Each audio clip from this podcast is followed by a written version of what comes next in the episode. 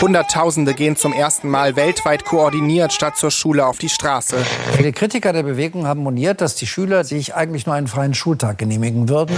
Sind es denn tatsächlich nur Schülerinnen und Schüler, die da auf die Straße gehen? Die jungen Demonstranten hier fordern weitreichende Entscheidungen. Gab es diesmal eigentlich auch wieder Streit darum, ob Schüler für die Demo den Unterricht schwänzen dürfen oder hat sich diese Debatte erledigt? Schule schwänzen, das ist etwas, was man in den Medien in den letzten zwei Jahren sehr, sehr oft gehört hat. Ja, und was man dabei, finde ich, oft vergisst, ist der Aufwand, der eigentlich hinter so einer Demonstration steckt.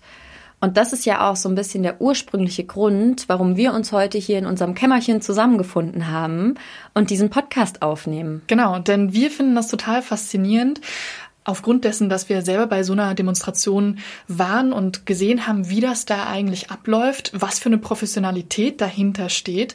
Und deswegen haben wir uns ganz viele Fragen gestellt, die wir jetzt in diesem Podcast-Format uns beantworten lassen wollen. Wer sind denn eigentlich wir? Ich bin Anne Bade und mir gegenüber sitzt Alina Vogel. Ali studiert im Master Innovations- und Nachhaltigkeitsmanagement. Genau, und Anne ist noch inmitten ihres Psychologie-Masters.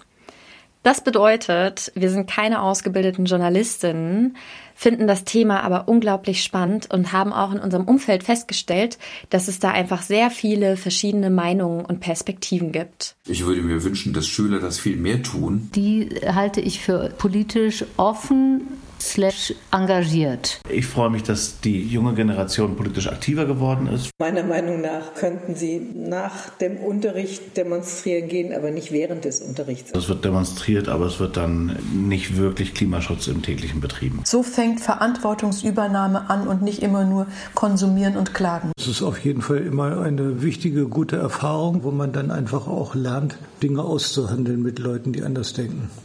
In Unerhört Ungehört wollen wir also mit jungen Menschen und aber auch anderen Gästen und Gästinnen über verschiedene Themen sprechen. Wir werden mit WissenschaftlerInnen, PolitikerInnen, LehrerInnen und auch Eltern über diese junge Generation und deren politisches Engagement und die Bewegung reden, um den Perspektivwechsel zu schaffen und das Thema auch kritisch zu beleuchten. Eine Folge, auf die ich mich besonders freue, ist die Folge, in der wir uns mit den Themen der Digitalisierung und des Internets auseinandersetzen. Also welche Rolle spielen eigentlich soziale Medien? Vor allem im Bereich der Vernetzung, aber auch vor dem Hintergrund des unbegrenzten Informationszugangs. Ich freue mich auch sehr darüber, mit einem Juristen bzw. einer Juristin über die rechtliche Lage zu sprechen. Ja? Wie ist das eigentlich mit der Schulpflicht? Überwiegt da die Schulpflicht oder die Demonstrationsfreiheit? Und was können auch Lehrer oder Lehrerinnen überhaupt in der Schule sagen, politischer Natur? Was bei all diesen Themen immer mitschwingt, ist definitiv die Frage des Wahlrechts ab 16. Und ich glaube, das wird uns sehr stark äh, durch unsere Folgen begleiten. Und da bin ich wirklich gespannt, was für unterschiedliche Eindrücke wir da bekommen. Das ist eine ziemlich spannende Frage, die man vor dem Hintergrund diskutieren muss und vielleicht auch neu interpretieren muss, dass es ja heute ganz neue Möglichkeiten des Wissenserwerbs gibt und vielleicht macht das junge Menschen schon viel eher mündig. Könnte sein, muss nicht sein. Wir werden uns kritisch damit auseinandersetzen. Und was wichtig ist, ist dabei, dass wir nicht nur Fridays for Future und die Freitagsdemonstrationen thematisieren wollen, also nicht nur über das Klima reden, auch wenn das natürlich ein wichtiger Punkt ist, warum vielleicht auch so eine Bewegung zustande gekommen ist, sondern wir wollen auch über andere gesellschaftspolitische Themen reden. Und das machen wir jeden Monat in einer neuen Folge Unerhört Ungehört, der Podcast mit jungen Stimmen. Zu hören auf Spotify, iTunes und Deezer.